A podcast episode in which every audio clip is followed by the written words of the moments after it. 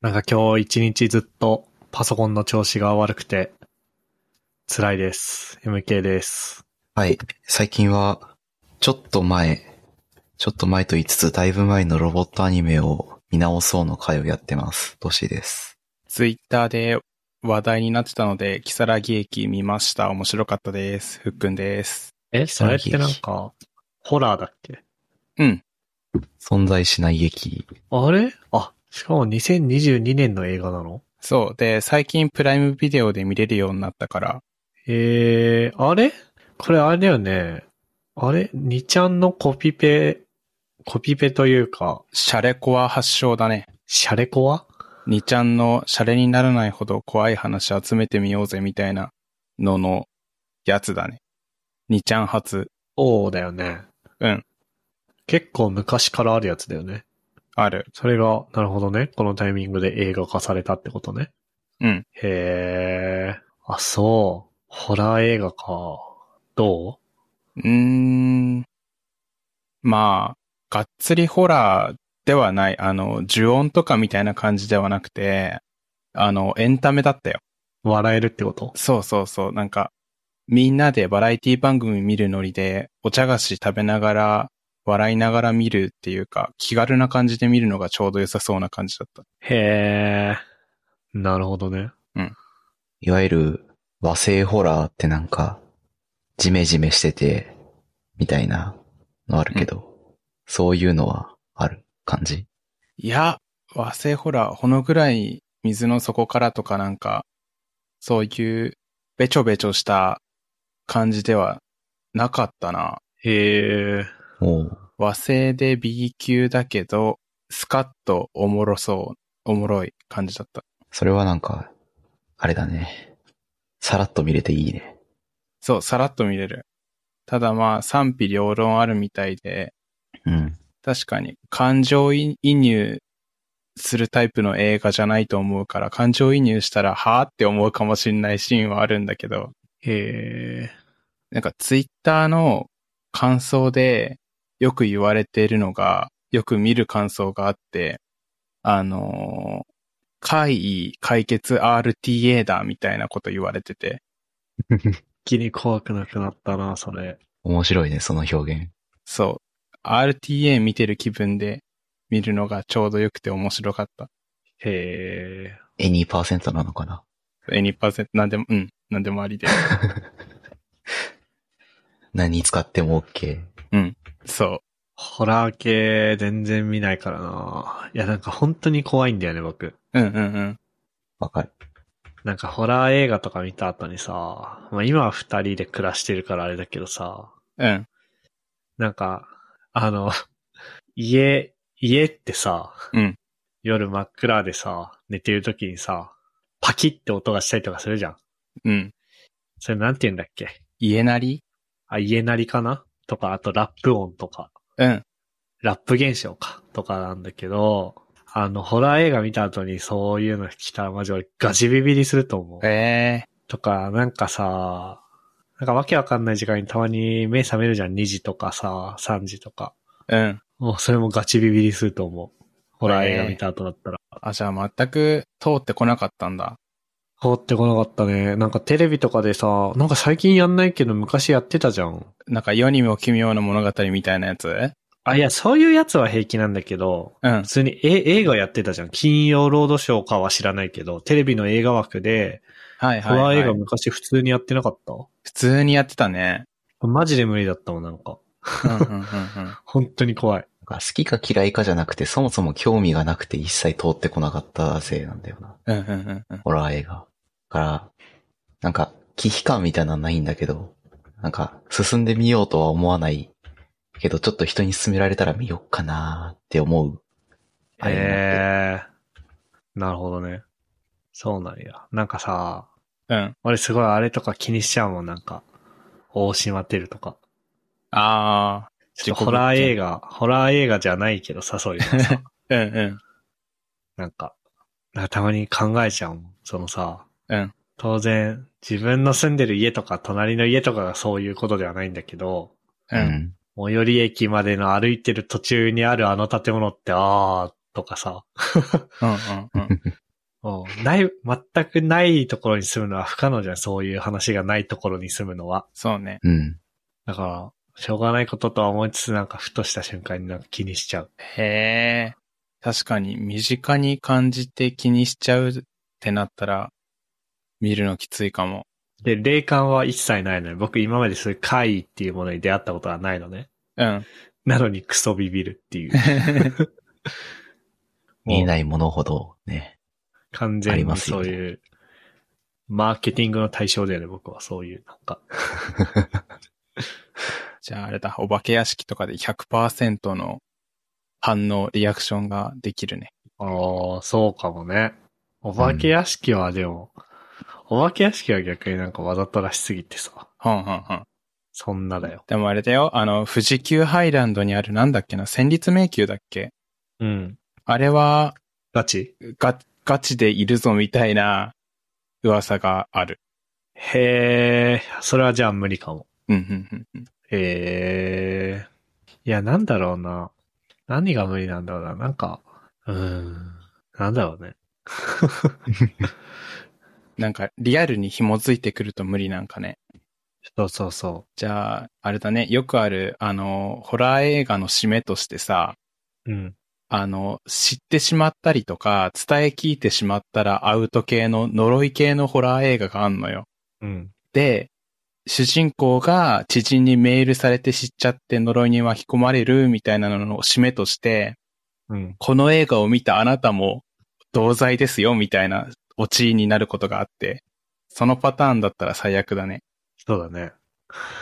いやー、でもね、僕、あのさ、うん。なんだろう、営業妨害みたいになったらちょっとあれなんだけどさ、うん。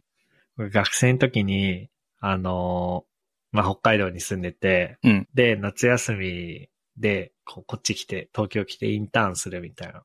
うんまあ、よくあるじゃん。それで、会社の人がホテルを取ってくれたので。うんうんで、そのホテルが東池袋の、まあ、いわゆるウィー、んいや、ホテルか。ホテルなんだけど、うん。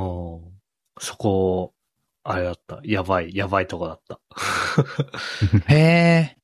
あの、同じ建物でなんか、3回、自殺とか、うん殺人とかがあって、みたいええすげえ3な。回。もともと、もともとはマンションだったんだけど、それで、今はもうビジネスホテルになったみたいな。へえ。で同じ建物ではないか。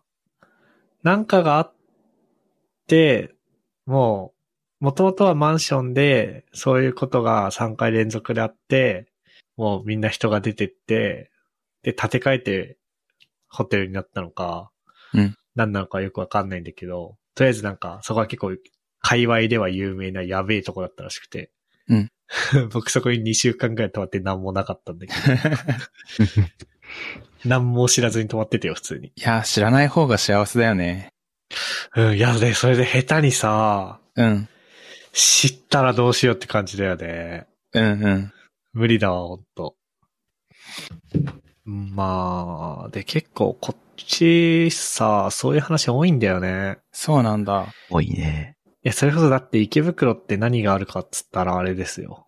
巣鴨プリズンですよ。えー、何それ巣鴨。あの、永久戦犯の人たちが収容されて処刑された。だから、東条、ん東条、ああ、東条秀樹。東条秀樹が処刑されたのは池袋ですよ、とかさ。なるほどね。あとは、うちの近くの、あの、なんか、あまり言うと、あれだけど、うちの近くのなんとかっていう山は、江戸時代に罪人の首が、どうのこうのな、地であるとかさ。うんうん。そういう話がこの辺いっぱいあってさ、うーん。多いね。いちいち気にしてらんないけどね。いや、それこそ都心地のさ、近くもさ、自殺の名所の団地とかあるじゃん。うーん、あった気がする。で、気にしないじゃん。うん。俺気にしちゃうんだよね。なんかずっと気にしてるわけでは、ずっと気にして怯えてるわけではないんだけど、うん。ふとした瞬間に、ああって気にしちゃうんだよね。で、めっちゃ怖い。うん。なんかそれ関連で、この家探すときにいろいろ部屋見てさ、うん。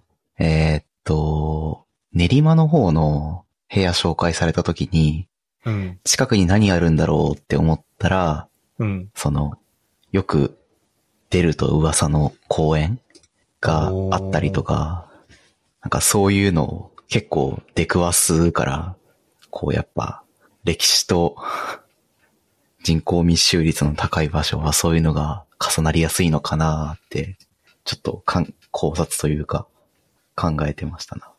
ええこれから肝試しシーズンだから YouTube とかにそういう動画上がるんだろうな。ああ、上がりそう。なんか、大体のそういう動画ってネタで済んでるけどさ、うん。でちょいちょいネタじゃ済まないやつあるよね。話では聞くかも、確かに。本当にこれ大丈夫なのかみたいなのが、たまに、ある印象がある。いやー、無理。無理だわなんか、あれなんだよね。ホラーって、一応さ、うん、あの、一大コンテンツではあるからさ、ー。うん。うん、これからの季節すごいおもろいコンテンツが多いんだよね。なんか、配信者だったら100物語の企画やったりとかするんだよね。なんだっけ、それ。怖い話を順番に話していって、100、あの、ろうそくを順番に消していくんだよね。おー。全部100、100話目を話し終わってろうそく消した瞬間に何かが起こるでー、みたいな、儀式みたいな。へえ。それなんかで見たことあるなほああ、それあれだわ、あのさ、う。うん。伊能、伊能圭君っていうジャニーズいるでしょ平成ジャンプ。ああ、いるね。その人が主演のドラマで、一昨年だな。一昨年の夏にやってたやつで、准教授高槻明の推察っていうドラマがあって。えあ、そうだそうだそうだ。その、伊能圭君と、あと、関ジャニじゃないや、キンプリの神宮寺君が一緒に出てたやつだ。ー、えそれを見たときに、その100人、ん ?100 人だっけー、100物語えあ、100物語だ。100物語が出てきた気がする。ー、 いやー、やだな、そういうの。物語だったか忘れたけど、あそういう系の怖い話集めようぜ企画で、VTuber の上力貴一っていうタレントがいるんだけど、その人がが企画して話を集めて、その人がしょ読み上げて紹介するっていう企画だったんだけど、なんか、怖い話かなって思ったら、なんかすごいどしもれたがぶっ込まれるみたいなはいはい、話があはって、それは、なんかすごい、見ててめちゃめちゃ面白かったし、ああの人喋り方が面白いから、ちゃんとその、面白いところが際立って、すごいいい企画だったなっていう思い出がある。い。あのああいう百物語だったら大関係なんですけどね。ガチ怖いのはちょっと、ーあのお笑いの緊張と緩和だよね。そうそうそう。特に。あれだったらまた見たいな。いやー、ちょっとやだないや、編集すんのもやだもん、これ。 地元うん。うん。地元も結構なんか、調べてみると心霊スポットがあるな。あ、千歳あるよね。千歳は、あれがある、あれとかあれがあるし、あまあの、ホラーではないけど、うん。空の教会っていう作品の、その、舞台装置の元になったマンションとかがあったり、なんか結構そういう話多いイメージがあるわ。あ、円形マンションそうそうそう。円形マンション。はいはいはいはい。そう。すごい有名だよね。これは僕も知ってるわ。矛盾螺旋っていう、空の教会っていうね、作品の中の矛盾螺旋っていう章があって、そこに出てくる舞台装置が、のモデルが千歳にあります。ねしかも心霊スポットとして有名っていう。そう。すごい有名なんだよね、あそこね。え。ねえ。やめてくれ る通るかしからも。そう、千歳の外れでもなくてさ、普通に千歳行ったら通るんだよね。うん駅前だしね。うん。ほぼほぼ。あそこ、通るよ。うん。あ、通るかな駅、駅前から空港に行こうとしたら必ず通るんだよな、あそこ。うん。ちょっとやめてほしいんだよな、本当に。 マジで、マジで怖いんだよね、ほんとそういうのが。 編集するのも嫌だ。うん。あとなんか今、心霊スポット、まとめ、ん違うな。し全国心霊マップみたいなのを見てたら、千歳にさ、こう、ある公園があってさ、その、なんだろうな、海賊船型の遊具みたいなのがでっかいの置いてある公園があってさ、あるじゃん、よくそういうの。うん。うん。僕あそこの公園好きだったんだけど、なんかそこも心霊スポットらしくて、へえ。マジやめろや、みたいな。 じゃあ、あれなんだ、MK は、えっと、怖いと言いつつ、あのー調べちゃうっていうよりかはガチで無理なんだ。まあでも今怖いって言いながらわざわざ、 わざわざ地元の新しい心霊スポットを2、3知ってしまったけどね。いやでも、なんだろうね。うーん。ねえ。でも、最寄り駅で飛び込み、電車飛び込み自殺とか普通にあるからさ。 ああ。なんかそういうのに、こう、心をいいちいち動かされてたら、ちょっとやってらんないよね。うんうんでもめっちゃビビるわ。うん。うんうんうん。そんなところっすかね。うん。なんでこの話になったんだキサラゲ駅見ちゃったからだよ。ああ。いや、だってこのタイミングで今、マイクに入ってるかわかんないけど、救急車横が通ったんだよ。ちらっと聞こえたわ、ピーポいやー、怖っ ー。はい。そうっすね。うん。何の話かなとは。二人にも届いたかはわかんないんだけどさ、うん。あの、Amazon Music Unlimited のチラシじゃないけど、なんか手紙が届いてさ、Amazon から。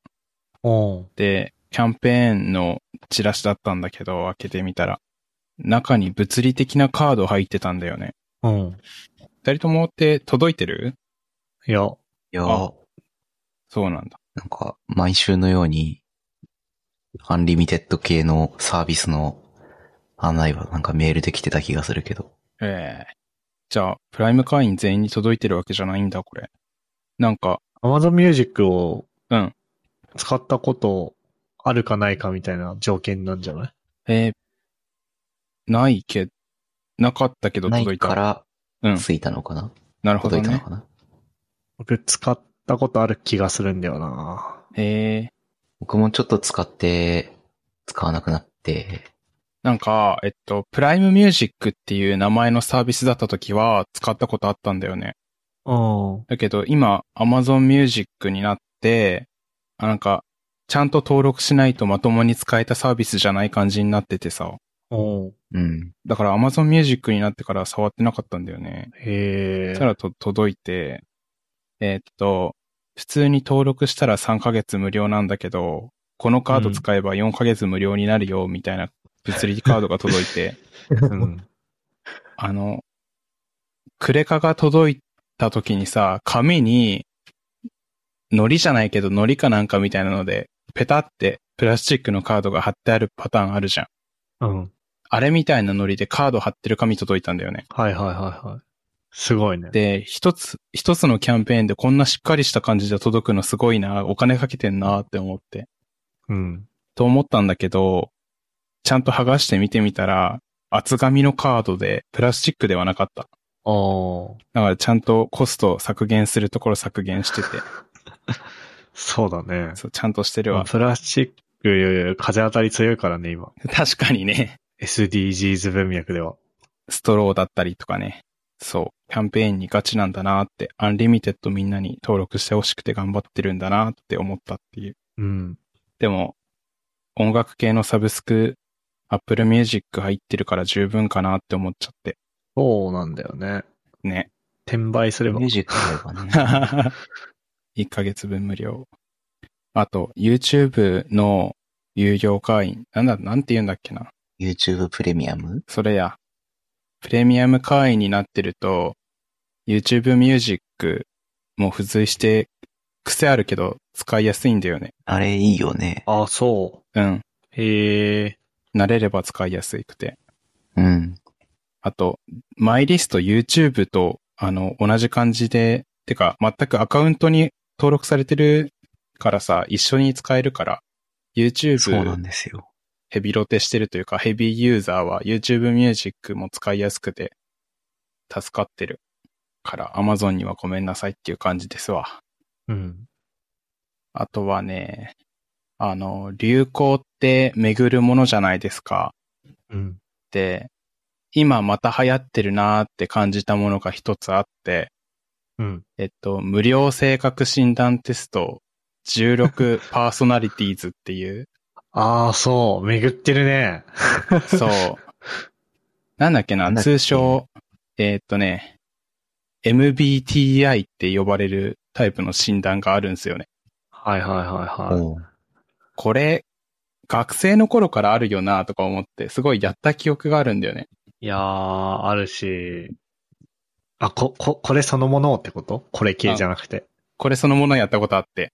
ええで、今、なんか、バーチャル YouTuber が配信でやるのが流行ってて、あ、そそう、でもよく考えたら相性いいよなと思って、なんか自己紹介しながらやることになるじゃん、多分。自分はこういうタイそプうそで、みたいな。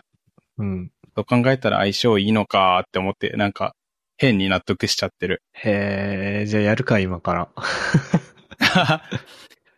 短時間でパッパッパってやるのがいいらしいからね、結構早く終わる。うん。じゃあ、やりましょう。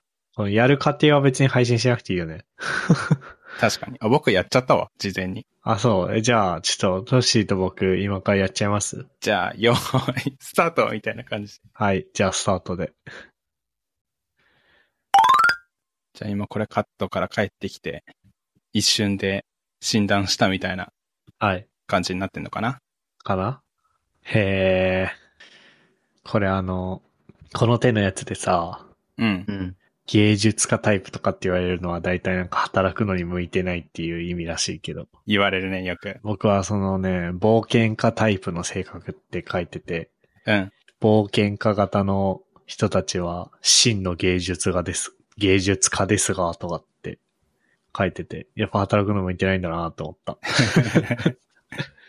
あ、でもあれ、これだね、あの、URL だけで共有したら、あのー自分の診断が終わった時に出るパーセンテージみたいなのは共有されないんだね。ああーあ、そうか。じゃあちゃんとスクショを取っとかなきゃいけないんだね。これは、これは別で撮ると。へえ、そういう仕組みなの。えーっと、あれ、あ、ちょっと待ってよ。スクショ貼ろうじゃあ。おー全然違うね、結果。おもろ。ちなみに、あれだった、あの、学生の頃、記憶はおぼろけだけど、確か緑のおじいちゃん出てたからさ、全く変わってなかった。ああ、結果そう。うん。スクショ撮る Windows のスニッピングツールっていうのが、とんでもないパグり方をしている。 ちょっと待ってね。えーっと、どこ行ったちょっと待って。あー、たたたたたたた。これだ。オッケーオッケーオッケーオッケー。スクショだけでこんなにパグり散らかすのおもろいな。なんか、スニッピングツール1回しか開いてたのに、10 15ウィンドウぐらい一気に開いて、 すごい。そかと思ったら一つのウィンドウにまとまって、ウィンドウが動かせなくなって、ウィンドウが閉じられなくなった。なんかこれはどうすればいいですか とりあえず僕は、えっ、と、冒険家タイプで、うん。えっ、と、 わ私は一日の中で変化する。朝起きた時はある人で、寝る時は確かに別人だっていうボブ・ディランの名言が引用されていて、えっ、と、冒険家型の人たちは真の芸術家ですが、外で風景画を描くといった典型的な芸術家のイメージに当てはまるとは限りません。確かにこうした芸術家も多くいて、その能力は十分にありますが、むしろ持ち前の美的感覚やデザイン力、そして自分の選択や行動さえも活かして、社会的慣習の枠を押し広げます。美の表現や行動を試みながら、従来の期待を覆すことを楽しみ、多分これまでに私を型にはめないでと何度も言ったことがあるでしょうっていう。お うまあ、そんななんだよな、僕は。なるほどね。で、他の人はいかがですか僕は学生の頃と変わらずって感じなんですけど、提唱者、緑のおじいさんで、えーっとね、い引用されてる文章はキング牧師のやつだね。人間は誰でも創造的な利他主義の光の中を歩むのか、それとも破壊的な利己主義という闇の道を歩むのか決断しなければならない。こここちょっとわかんないですね。 トリマー、人との対立がめちゃくちゃ苦手みたいなことが書いてあるわ。まあ、色、色も大事なんだね。緑とか、そういうのが僕は黄色の冒険家で、黄色っていうのはなんか探検家っていうカテゴリーだったらしいね。へえ、うんうんうん、うで、ん。ふっくんの緑は外交官で、で、それで、その中でもふっくんは提唱者。ぽいっすね。あと、これおもろいのがなんか、誰が調べたんだって感じだけどさ、あの、ん自分の方と同じ有名人が下に載ってんだよね。うん。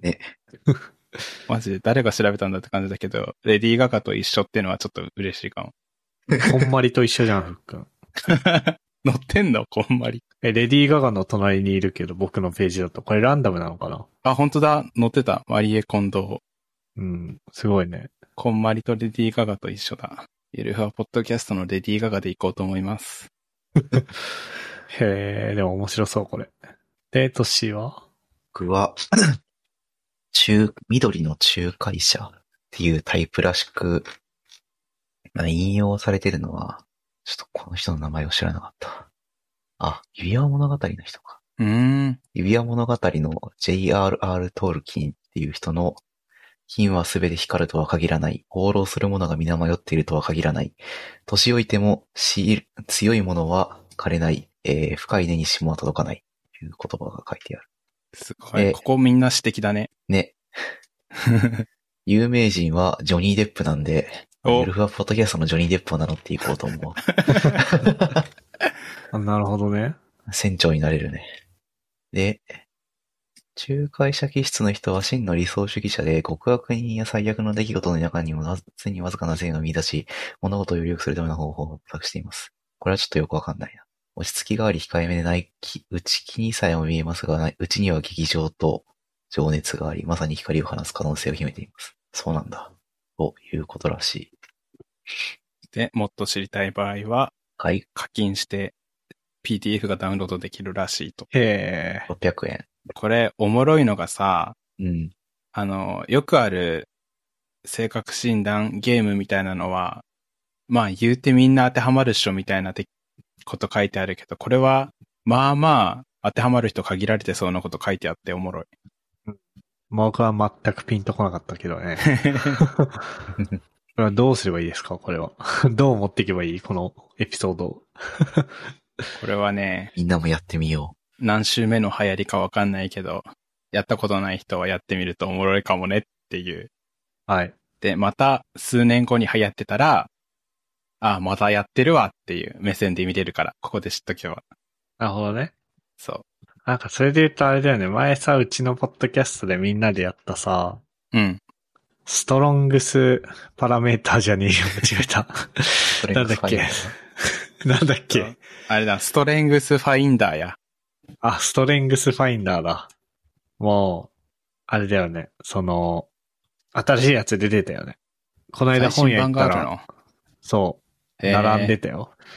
えっと、あれそんなことないかな新しいやつが出たわけじゃないのかなあれ、新しいやつが出たわけじゃないかもしれないけど、新しいやつが出たわけではないかな。でもなんかこの間行ったら本屋にめっちゃ並んでたんだよな。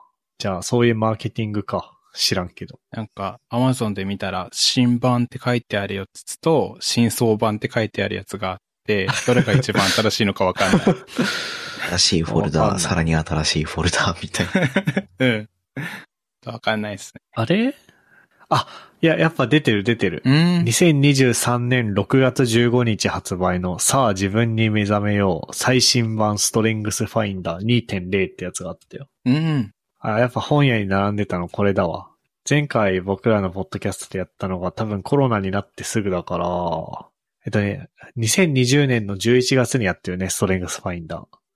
あれから3年、まあ、2年半ぐらい。2年半ぐらい経ってもう一回やってみますか、これを。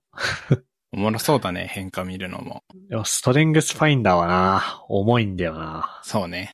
あれ40分ぐらいかかったよ ね。うん。気がする。大変だったよ。40分の無音時間。いや、でもなんか、性格変わった気はしてるから、おもろいかも。これもあれだっけ本を買ったら、その、ウェブテストをするコードをもらえて、みたいな感じだっけうんうんうん。へえ。はい。はい。例えばあの、うん。おととい、スパイダーマンの映画を見てきて、うん。スパイダーマンアクロスザユ、アアクロス・ザ・スパイダーバースっていう映画で。まあ、アニメ版のスパイダーマンの、えー映画で。で、なんか僕は、あれなんですよね。新しいスパイダーマンのシリーズというか、単発のアニメ映画だと思ったんだけど、実はシリーズものだったっていう。うーん。もともと スパイダーマンむずいよな。スパイダーマンのスパイダーバースっていうシリーズだったみたいで、これはスパイダーバースシリーズの2作目。うーん。全く2作目って知らなかったから、なんか序盤から突っ走ってて、前回のあらすじみたいな感じになってて、えってなったんだけど、まあでもスパイダーマン基礎知識はあるからさ。うん。一応ついてはいけたんだけど、でも、ハイコンテキストだなぁと思って。なんか、しかもあの、マーベルシリーズってあれじゃん。まずハイコンテキストじゃん、ものすごく。うん。多分、スターウォーズと比にならないぐらいハイコンテキストだよね。うん。うん。で、アイアンマンじゃなくてなんだっけ。アベンジャーズか。アベンジャーズとか見んの大変じゃん。うん。すごい時間かかるね。なんだけど、その中でもスパイダーマンってあんまりハイコンテキストじゃないイメージがあって、うん。例えば、まあ、スパイダーマンの映画って言った時にさ、今までは3種類、このアニメのスパイダーバースを入れたら4種類かな思いつくのってみんなそれぐらいそうね。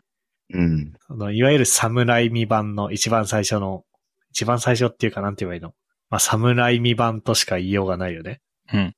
と、トビー・マグワイア版、うんうんうん、うとん。トビー・マグワイアが主演している、えーっと、あのスパイダーマン2002年だね。2002年のスパイダーマンと、あとは、Facebook に出てたあいつ、誰だっけハンドリュー・ガーフィールド版のスパイダーマンうんうんうんえーと、これはいつだアメージングスパイダーマンだ。スパイダーマン、アメージングスパイダーマン、えー、スパイダーマンホームカミングっていうのがあって、で、前の二つ、スパイダーマンとスアメージングスパイダーマンはそんなにハイコンテキストじゃなかったじゃん。うん。うん。その、ちゃんとスパイダーマンっていう作品だったんだけど、スパイダーマンホームカミングはなんか、他のマーベルの人たちも出てきたんだけど、まあでも、そんなにハイコンテキストではないよね。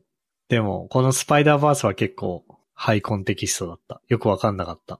え見て面白かったんだけど、えうん。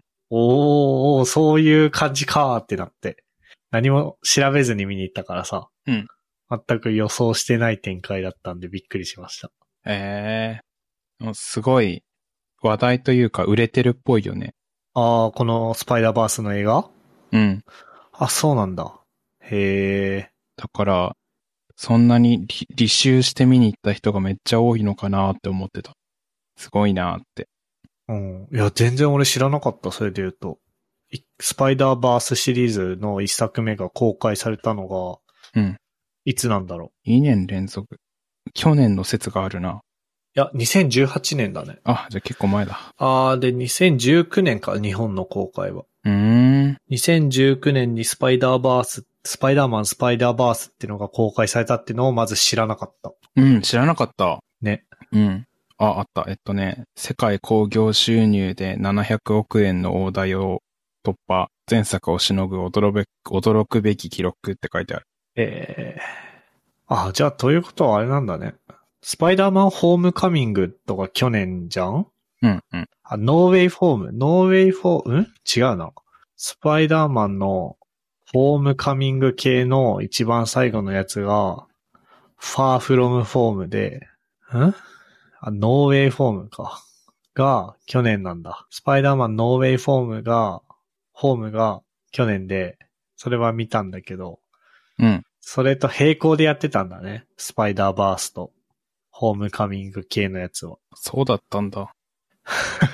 複雑だなわからなくなってくるぁね。うん。大変だななんかシンプルな頃のスパイダーマンが良かったなうん、うん。っていう感じですね。ね。一番最初の映画しか見てない。ああ。えサムライミ版ね。そうそうそうそう。侍未版。確か3作ぐらいやったよね。そうそうそそれは見てたわ。ただ、込み入ってきてからは、ちょっと込み入ってんなと思って避けちゃっう。いた。やー、まあでも、ちゃんと見ようと思いました。おー、スターウォーズもスパイダーマンも。うん。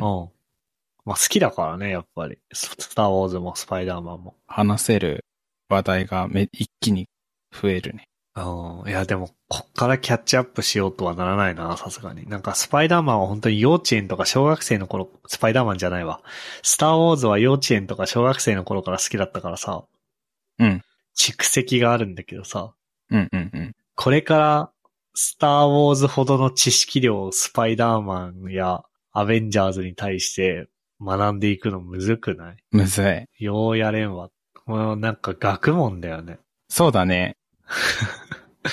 マーベル DC コミックあたりは学問だね。うん。もうマジで言葉の通り履修しなきゃいけなくなるよね。ね、うん。うん。いやー、はい。こんなところですか。うい、今日は技術系の話題がなかったね。確かに。ここまで聞いていただいた皆さん、ありがとうございました。番組内で話した話題のリストやリンクは、ゆるふわ .com スラッシュ199にあります。番組に関するご意見、ご感想は、ツイッターハッシュタグ、シャープゆるふわでツイートお願いします。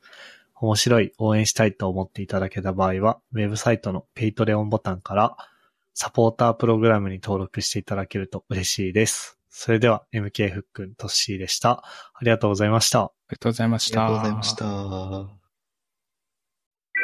And now, a short commercial break. 現在エンジニアの採用にお困りではないですか候補者とのマッチ率を高めたい辞退率を下げたいという課題がある場合ポッドキャストの活用がおすすめです音声だからこそ伝えられる深い情報で候補者の興味関心を高めることができます株式会社ピトパでは企業の採用広報に役立つポッドキャスト作りをサポートしています気になる方はカタカナでピトパと検索し X またはホームページのお問い合わせよりご連絡ください。